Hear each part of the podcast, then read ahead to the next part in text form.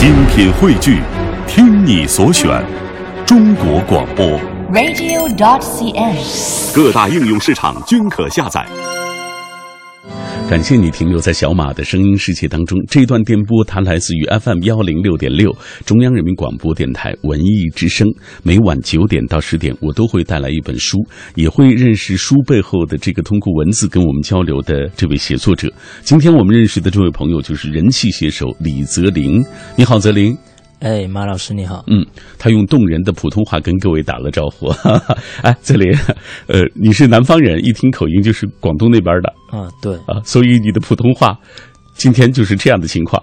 对，我的普通话就还挺不普通的那种，呃、还挺不普通的。对，哎，我们今天为大家介绍的这本书是李泽林的《像狗一样奔跑》。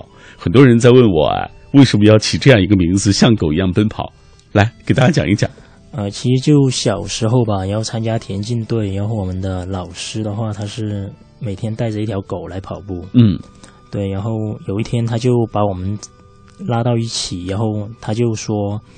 呃，我希望你们就跑步的时候心无旁骛，盯着自己的终点线就行了，不要去想那么多。嗯、然后他把球扔出去的时候，他身边那只狗就跑出去，然后那种感觉就挺专注的，然后挺全力以赴的。嗯、然后我就想，这书名还挺不错的，对，那种呃一一一往无前的那种那种态势，那种一直往前走的那种态势，是你觉得特别推崇的那种。对，而且我也觉得那种就可能。更文艺一点的书名的话，可能就不太适合我。嗯，像狗一样昂扬的往前跑吧。来，呃，其实今天我拿到这本书，大家听到李泽林这个名字，说哦，我在某某杂志上看过他的文字，或者我在某某渠道当中了解过他的文字。所以，其实这本书当中有很多文字，其实是在其他的地方已经发过，陆陆续续的。对，其实呃，好多文字的话，其实在其他地方的话，应该。好多人都看过了，嗯，就有些文章还比较大家都比较耳熟能详吧。嗯、我觉得可能比如说你去了英国啊之类的。对对，呃呃，给大家讲讲最初是怎么开始对这个文字产生兴趣的。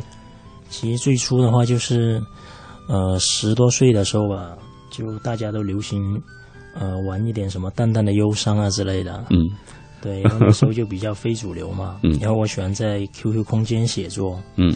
然后我的读者的话，一共有两个，一个是我的姐姐，一个是我的同桌。啊，对，然后他们经常给我留言啊，然后点赞啊之类，就，因为我就觉得好像这也是一种鼓励啊。对我受到了，我感觉自己受到了莫大的鼓励，就要为自己的两个读者负责任的感觉。嗯、对。啊，泽林，我看你这本书，我觉得你不是传统意义上的好小孩啊，就是挺叛逆的，挺挺调皮的，挺。对，反正我从小还比较调皮，就、嗯、其实呃，我属于比较内向的性格，但又是那种不在沉默中爆发，就在沉默中灭亡那种嘛，就一一叛逆起来就特别叛逆那种。嗯，所以泽林在他自我介绍当中这样写道：“他说，呃，我有一个肆无忌惮的少年时代，做过很多傻事、蠢事、热血事，在诸多的评价和标签下，却更加明白如何去成为自己想要成为的那个人。”他说：“每个人都有属于自己的成长方式嘛，以及看待这个世界的角度。希望我们都是站在人群里，双耳失聪的守望者，静静的只守望那个心底的自己。”好，品味书香，今天七零后的我来对话九零后的李泽林，跟大家一起来分享他的这部作品集，叫做《像狗一样奔跑》。尽管它是一部作品集，但实际上这。本书当中也包含着很多新鲜的文字啊，它可能没有在其他的渠道能够看到，所以这样的一本书，它包含了这些年李泽林一路走过来的成长时光，可以可以这样说吧？哎，就是通过文字，你记录了自己一路成长的这些岁月。对，差不多是这样。好，以下我们要透过一个短片来详细的了解李泽林的这部作品《像狗一样奔跑》。一个萌怪青年，五十六个肆无忌惮的纯真故事。今晚分享左右的工作室签约作者万一个 App 常驻高赞作者李泽林首部作品集《像狗一样奔跑》。也许你曾被人笃定这辈子没什么大出息，也许你没有按照所谓的标准长成一个好少年，也许你依然迷茫，不知何去何从，也许你到现在仍然一事无成。不过，就算全世界都否定你也没关系，路很长，只要你不放弃自己，坚持努力，以像狗一样的昂扬姿态，专注前行。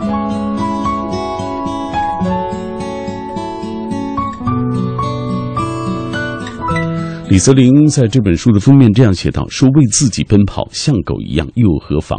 写给所有不遗余力的坚持自我的那些纯真少年。”这本书当中，我们说了，就是他这些年从，呃，成长过程当中的那些经历过的一些事，包括他身边的事，包括他自己成长的故事，包括他的朋友们之间的故事，啊，写的非常动人。这样，呃，刚刚你也提到了，呃，他去了英国。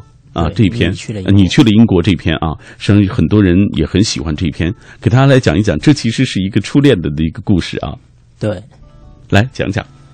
呃，其实就那时候啊，因为呃上初中的时候以后，我超超行分及不了格，然后就留级了。留级下去以后，就每天坐在教室的最后一排，然后突然有一天，前面就换来了一个女生，然后长得还挺一般的，嗯。对，然后就那时候就比较调皮，经常会欺负他、逗一下他之类的。然后后来就好像有一次把他欺负哭了吧？对，对。然后毕竟我是个那种善良的美男子，那种 对，就会觉得还挺不好意思，心里有就觉得把一个女生欺负成这样，嗯，就会有内疚感。然后慢慢就开始跟他有聊天啊，有。关系越来越好之类的，后来就那个年年纪也不能叫恋爱吧，只能叫一种情愫。我觉得，对对对，嗯，但是很纯真，很美好。对，然后后来的话就是，呃，前年在北京实习的时候，然后呃，一个从小一起长大的朋友就呃呃来北京，然后我们见了一面，他就聊起了这位女生。然后后来就说他去了英国啊，怎么怎么样的。然后那天晚上我就想起了这个人和那段特别纯真的岁月，然后就把这故事写下来。嗯，呃，我看到你在写那段，就是他你离开呃，所谓重庆去海南岛啊，去海南生活，然后你们举家又搬到南方之后，就彻底的其实和重庆告别了，也就和这个大立交啊，这个故事当中的这个女孩子啊，和她分别，其实。呃，就像你所写到的，你们之间其实算不上是真正意义的所谓恋爱，对啊，但是就这样的一份情感，在心里埋藏了好久，也珍藏了那么久的时光。我们给大家读一段，呃，他在呃这这篇当中写到的一些文字啊，呃，李泽林说，在海南岛，我常常面朝大海，看着对岸，幻想时间飞逝，能早日放假，能见到朋友和他。但实际上那年放寒假的时候，回到重庆和大立交见面。却是另一次更漫长的告别。爸爸厌倦了漂泊，说人总是要回到故乡的，便决定举家回到广东。心中虽然很舍不得，但是看看爸爸恳求的眼神，我就没再说什么。我打电话告诉完大立交这个消息以后，他什么也没有说就挂了电话。彼此心照不宣，知道这意味着什么。我一个人坐在楼下的长江边，叹了少年时代第一口，也是最后一口气。感觉自己有一种全世界都不懂的无奈与悲哀。那年重庆下了一场久违的雪，细碎的雪花，触手即融。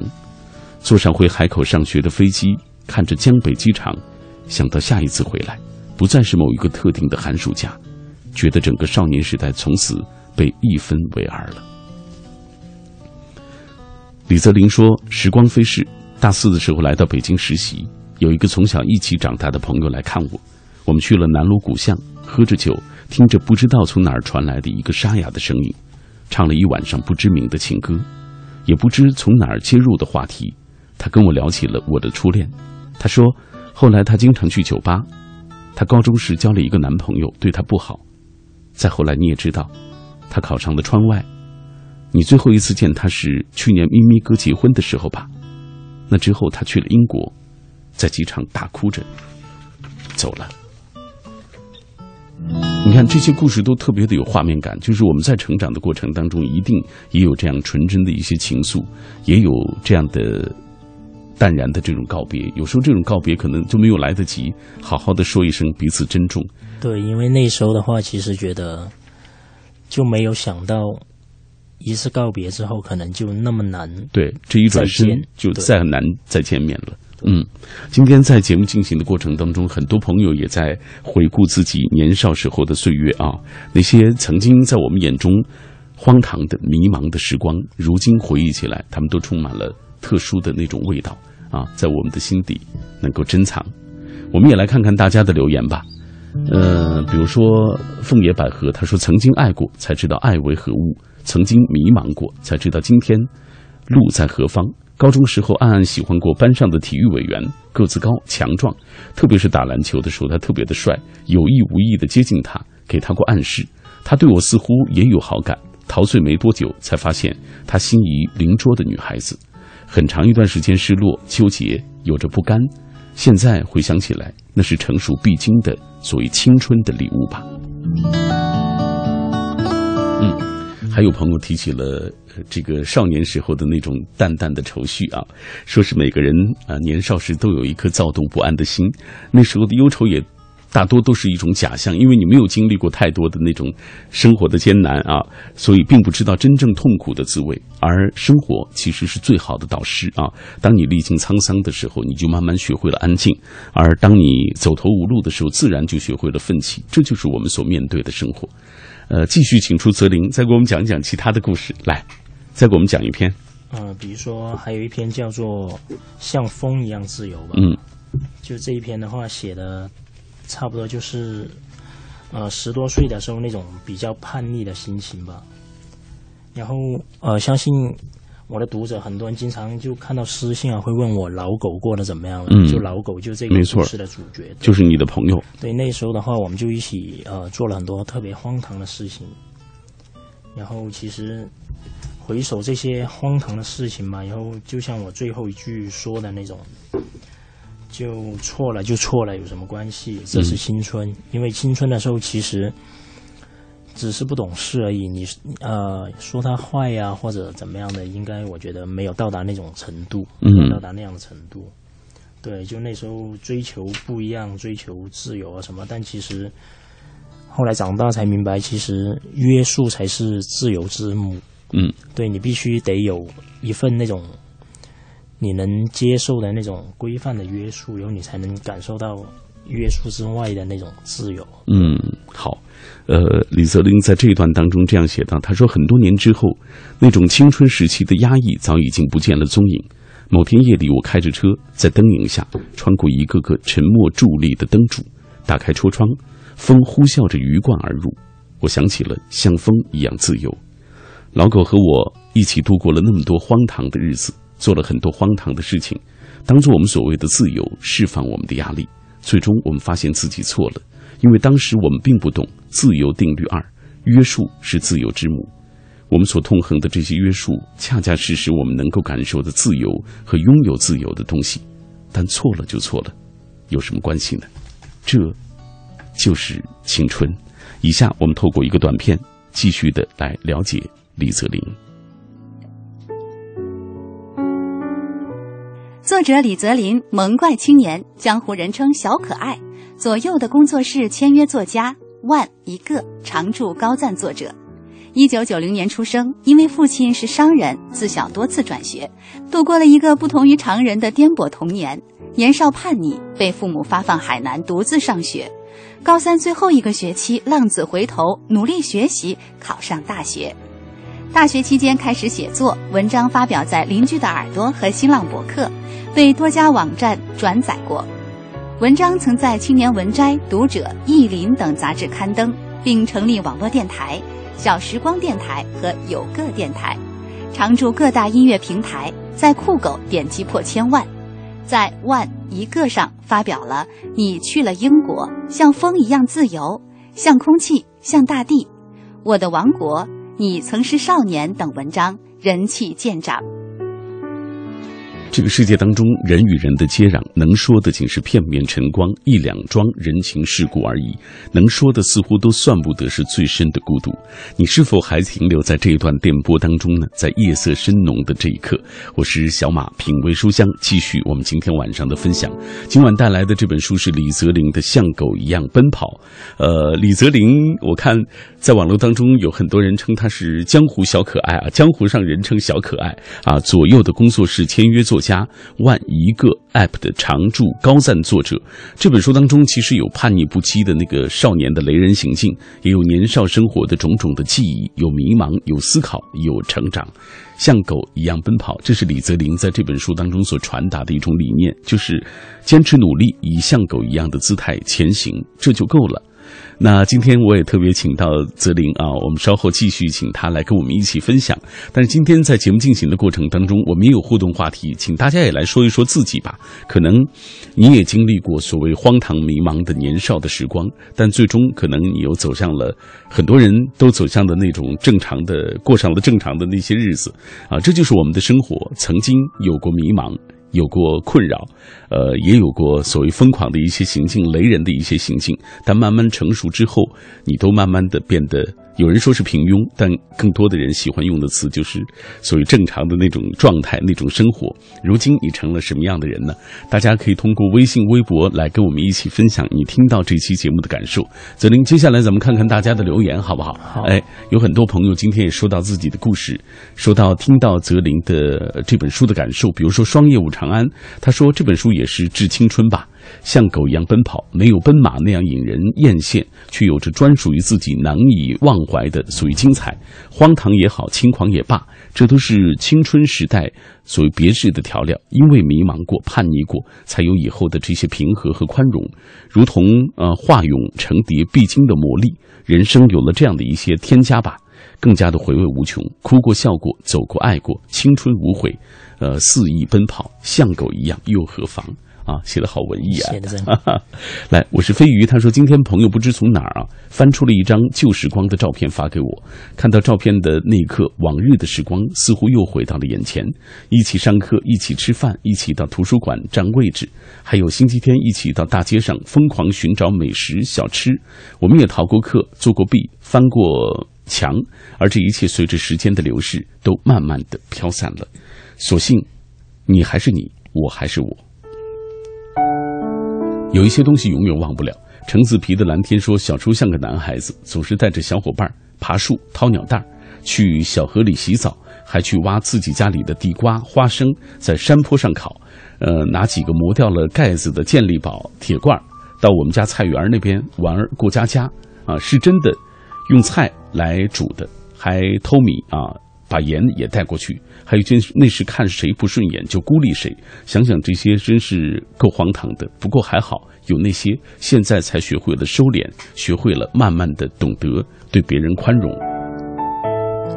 嗯。我们都是在成长的路上不断的修正自己的路啊！来，下面这段记忆长歌，他说：“我的青春好像呃，大多是呃这个所谓寂寞多于喧闹，迷茫多于沉静。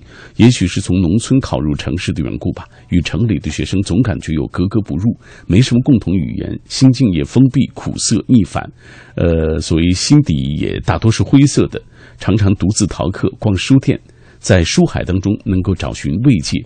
后来。”教文字基础的老师不断的开导我说，呃，鼓励我要敞开心扉，接纳别人。他的引导也让我渐渐的开朗合群，完成了一次人生的转变。其实老师在我们生活中扮演了特别重要的角色。对啊，你有没有特别就是印象深刻的老师？呃，在高中的时候吧，就离开重庆以后，我一个人呃被送到了海口去上学。嗯，因为那时候我们的班主任就对我挺好的，呃，他说你。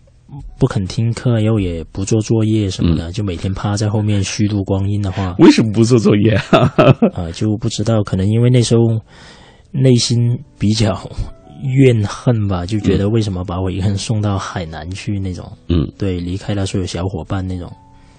然后那时候那个老师的话，他也没有太怎么强求我别的，他就拿了一箱书过来，嗯。他说：“你不学习没关系，但是你得坚持阅读啊，看书。然后你以后不做作业也无所谓，你坚持，呃，每一个星期给我写一篇读书笔记就行了。哦，对，就从那时候开始，对文字产生的兴趣。对，然后开始看书啊，写点东西，开始沉淀一下自己的感悟啊，嗯，这种。哇，好棒啊！对，来，呃，我们再看侧杖孤征，他说现在的我。也算是安静的美男子，当年上学时却是调皮捣蛋的，跟班上的同类合伙捉弄女老师，呃，给班长出难题，还有上课或者起哄或者大睡，也曾因为吃醋与外班的同学约架，可谓人见人烦的班上四大恶人，没少请家长挨揍。后来过了那个年龄段啊，折腾的累了，加上家里的这个变故啊，也渐渐的人成熟了，现在追忆曾经的荒唐事，特别的感慨。我觉得特像你啊！对，有一点。赫兰鸣笛他说：“年少荒唐，青春迷茫，我们都曾经这样走过吧。高中时，我在老爸老妈面前是一个娇娇女，在学校跟几个死党互相这个。”啊，越过琼瑶、古龙小说，一起逃过课，追过星，也替闺蜜出过头，教训欺负她的调皮男生，十足的拼命三郎疯丫头。好在我的学习成绩是一俊遮百丑，但也没闹出什么样的乱子。后来要高考了，不能够再胡闹，慢慢心态也变得渐渐成熟起来。还有刘红红，她说数学特别不好，好像老师都喜欢好学生，不看好艺术生。高三那年，数学老师当着全班同学的面说。我学习学不好，还拿着父母的血汗钱在学校里混日子，当时觉得特没面子。为了争那一口气，废寝忘食，奋斗到高考。啊，虽然只考了一个普通的二本，但是那年我们中学三十八个本科生之一，我就是在其中。我明白自尊和安全感一样，都是自己争给自己的。他还特想问李泽林，他说：“你大概好像也是高三的后半学期，就是整个高中的后半学期，才知道努力，才考上了大学。”对对，是这样啊。就高三第一个学期的话，我还坐在网吧里面打游戏。嗯，然后后来那时候好像正好手边有一本意林吧，然后看了一篇文章叫《永不放弃》，讲的是马云。嗯，说马云好像高考没考上，然后去踩三轮车还是怎么样，然后捡到一本路遥的人生啊什么，然后后来就考上大学，决定发愤图强。然后那时候看完，我心里很感动，对，我就觉得。呃，也折腾了那么多年的感觉吧，然后也让父母丢了不少脸那种，嗯，就感觉在这本书当中，我看你也写到啊，你是也是曾经是别人的眼中的那个人渣，对 对对，就呃，我的序里面那个标题就叫“都说我会长成渣”，嗯，对，但是我没有，对，所以你看，我觉得有灵性、有悟性的孩子啊，或者说，呃，这个你终于悟到。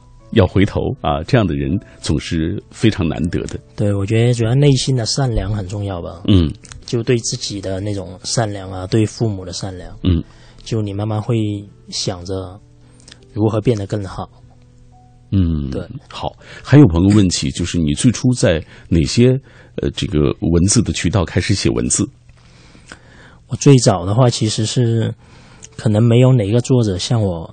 就投稿失败过那么多次，我觉得哦，就以前我呃在 QQ 空间空间写来写去，发现到头来只有两个读者的时候，对我就经常收集那些杂志，然后看上面那些投稿的邮箱啊、地址啊，就会投稿，但一般都石沉大海。对，后来在一个。网站写作第一次被人家约稿，好像是呃深圳的一家杂志，叫做《女报时尚》。嗯，对。然后那天晚上我就很兴奋。然后其实那时候我写不出超过三千字的东西，但他们底线就是三千，就不能少于三千。然后我记得那天我是写到凌晨吧，三点多，然后交的稿。然后后来那篇稿子的话，就是登在杂志以后，正好是被。呃，刘同刘呃童哥看到了，然后他就来跟我交流啊之类的，然后好像从此以后吧，就感觉才渐渐找到这种写文字的方式啊，哦，和渠道吧。嗯，对，所以一发不可收拾啊。对以至于成了一个通过文字来表达内心的人。是 好，品味书香，我们今天带来的是来自于李泽林的这部作品，叫做《像狗一样奔跑》。看这本书的过程当中，你就会发现啊，呃，就像李泽林自己也在其中，其实也写到了这样一段话，就说，呃，我们曾经他是引用了杨绛先生啊说过的那一段，就是他杨绛先生在一百岁的时候说过的一段感言，就说我们曾经如此渴望命运的波澜，到最后才发现，人生最曼妙的风景。竟是内心的淡定与从容。以下我们继续透过一个短片来了解这本书《像狗一样奔跑》。万一个常驻高赞作者，萌怪青年李泽林的首部作品集《像狗一样奔跑》，当中有与众不同的独特视角，有叛逆不羁的雷人行径，有年少生活的种种记忆，有迷茫，有思考，有成长。你有可能被他的冷酷不羁所折服，也有可能因为他的种种恶搞捧腹大笑。然而，在紧接着的下一秒，得到长足的温暖与感动。一直在遇见，也一直在告别。看一个昔日荒诞不羁的少年，如何在经历和思考中成长为一个平和宽容的青年。或许从中，你可以看到过去和现在的自己。这本书。献给所有不遗余力坚持自我的纯真少年。献给所有不遗余力坚持纯真自我的这些少年们。呃，今天有很多朋友说像狗一样奔跑，给了我很多，呃，以为自己无望的孩子啊，一些勇气，一些感动，还有一些希望。所以特别喜欢李泽林的这本书。泽林，接下来咱们给大家继续翻开书，讲一讲这其中的故事啊，讲一讲。你的爸爸妈妈吧，就是你知道，就是你在那么叛逆的时候，在可能他们眼中都觉得有一些，呃，有一些无望的时候啊，你怎么去体会到他们自己内心的那些不容易的？我觉得好像在我，呃，最最不乖的时候吧，然后好像是我爸得了抑郁症。然后就好像有两三年的时间吧，嗯，然后那时候我们关系也比较僵，我们几乎一年下来不会说一句话，嗯，对，然后后来就是去海口以后，然后突然有一天，呃，中秋节的时候吧，然后那时候我坐在寝室里面，看着同学们一个一个就被父母接回家去过中秋团圆，然后最后剩下我一个人，嗯，尤就是那一年的中秋，我觉得好像。家里挺好那种，然后就特别想我爸妈，然后半夜我就拿个手电筒，然后就拿纸和笔给我爸写了一封信，因为好像是呃一个星期后吧，我爸就给我回信了，然后反正我们两个都比较闷骚，嗯，对，然后对，然后就在信里面都写的很感人肺腑那种，对，后来他那信他那封信我也看哭了，然后。后来我们父子的关系就冰释前嫌了。嗯，对。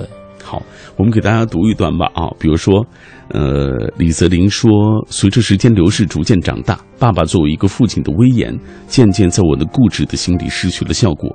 我这人属于吃软不吃硬，并且在沉默中爆发的类型，默默地做了一切与我爹的期望完全相反的事情，并且由于三番两次的突然就离开熟悉的城市，去另一个陌生的地方。从来没有人问过我愿不愿意接受不接受，我内心渐渐变得很难让人去走近，于是，一个闷骚的男孩和一个闷骚的男人就这样越来越远了。渐渐的，厌恶、鄙视变成了想念、后悔和对爸爸的理解。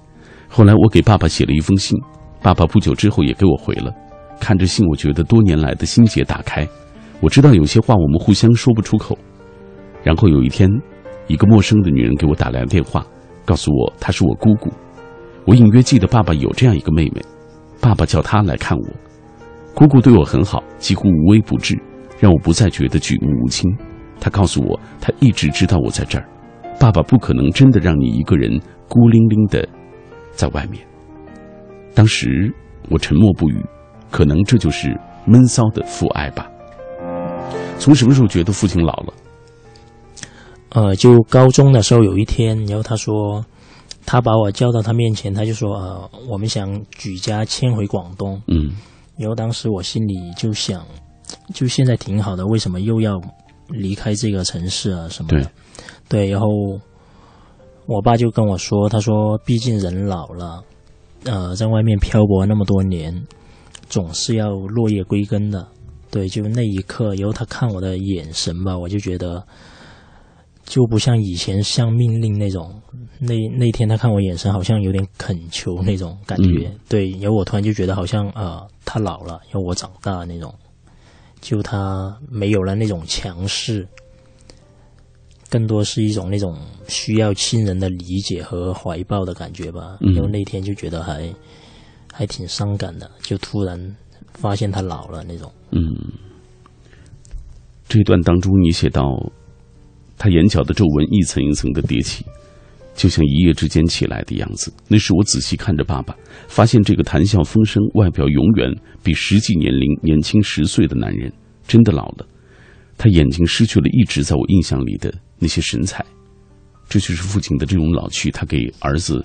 带来的那么强烈的那种冲击，对，让你也明白了自己心里的那些责任，自己身上的责任，对，就会觉得自己好像真的不是一个小朋友的感觉。嗯，我们都是在不断成长的路上，才慢慢的体会到父母的苦心，是慢慢体会到自己身上的责任啊。对，可能呃，在年少的时候，我们始终都觉得，呃，他们不理解我们，他们好像做什么事情没有问过我们愿不愿意。对，可是终有一天，我们都会成长。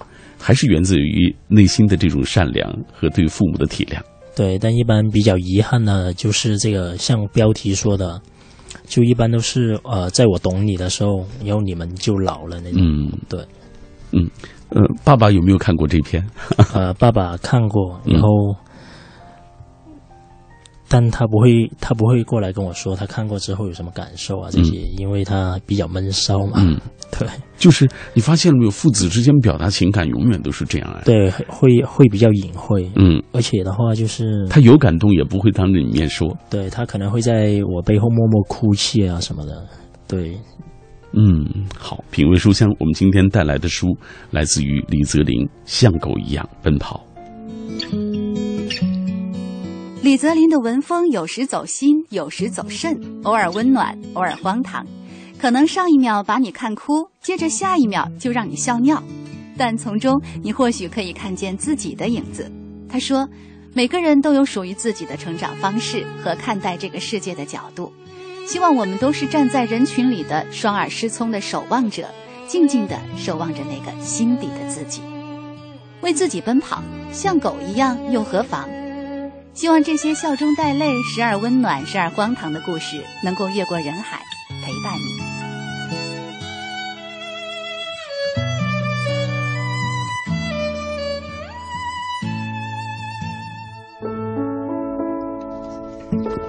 看完李泽林的这本书的时候，你会记住记住很多人，比如说，呃，记住《早恋》里电影院女方父亲的盯梢，还有分道扬镳之后哗啦从底下倾泻而出的糖果。还有海螺姑娘，喜欢她用秋裤做成的那个围巾。也许一辈子对一个人的生活很平淡，可很多人一生都是跟着一个人。我们都是趋于温暖的。也许我们都喜欢粉刷现实的白灰，可脱落的红砖依旧很美。这本书当中也写到了那个，嗯，一百分的书法作业的那个同桌，他有一点智障。来给大家讲一讲他的故事吧，《地球上的小星星》。呃，这个故事的话，其实是当时小学的时候，然后在上海，然后那时候我还比较乖，然后成绩也挺好的，然后莫名其妙成了大队长，然后大队长的职责就是帮助同学，然后那时候我们班上转来一个女同学吧，就她比我大了三岁，嗯，但她的智力上就是有点问题那种，就她会每天在我旁边用围巾擤鼻涕啊什么，让我觉得有点无法接受。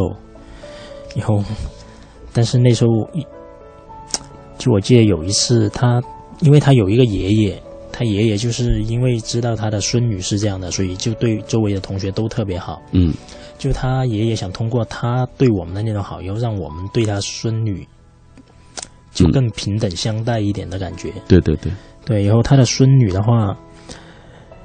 就哪怕是那样，就天生可能运气不太好，然后有一点点问题，跟正常人不一样。但他为了自己爷爷高兴的话，就他写书法，他唯一能做好的作业应该就是书法了。嗯然后他写非常认真，得了一百分。因为他得一百分的时候，他把那张一百分的书法作业给了他爷爷，他爷爷他爷爷就激动的那种哭了。嗯对这一幕就在我成长里面，我觉得是特别记忆犹新和感动的。嗯，这一百分其实，呃，对他的爷爷的意义，可能是我们那个年纪所体会不到的，无法理解的。对，更重要的是，就这种小朋友他心里的善良，就像我最后一段写的，嗯就好像他们是地球上的那种小星星吧，就感觉有些孩子可能是被上帝遗忘在了角落，然后漫无边际的漆黑掩盖了他们小小的光芒，他们在夜空里不为人所见，但是他们纯净的心灵就像这个偶尔干涸的世界上一小片一小片的绿洲的感觉。嗯，对，嗯。呃，来，我们看看大家的留言吧。这位他说，听到比主持人还沧桑的泽林哥哥的声音出来的时候，哈哈哈，真的觉得幸好啊，先喜欢你的文字，不然就错过你了。哈哈哈没有了，他开玩笑的。呃，大家还是很喜欢你，看得出就是大家特别喜欢你的文字，喜欢你文字当中的那些真实、那些美好，呃，那些说实话属于我们共同的一些成长当中的影子。嗯。对本来如果声音好一点的话，我可能已经去做歌手了。对，呃，好现，在没有办法，只能来写作了。好吧。哎，你写的文字已经很好了，千万再别去这这折腾歌手这个行业了，好不好？来，呃，有人问了，就是在这本书之后有没有新的写作计划？呃，之后的话应该会想写一些长一点的故事。嗯对，因为短的故事的话，就可能需要阅历和沉淀吧。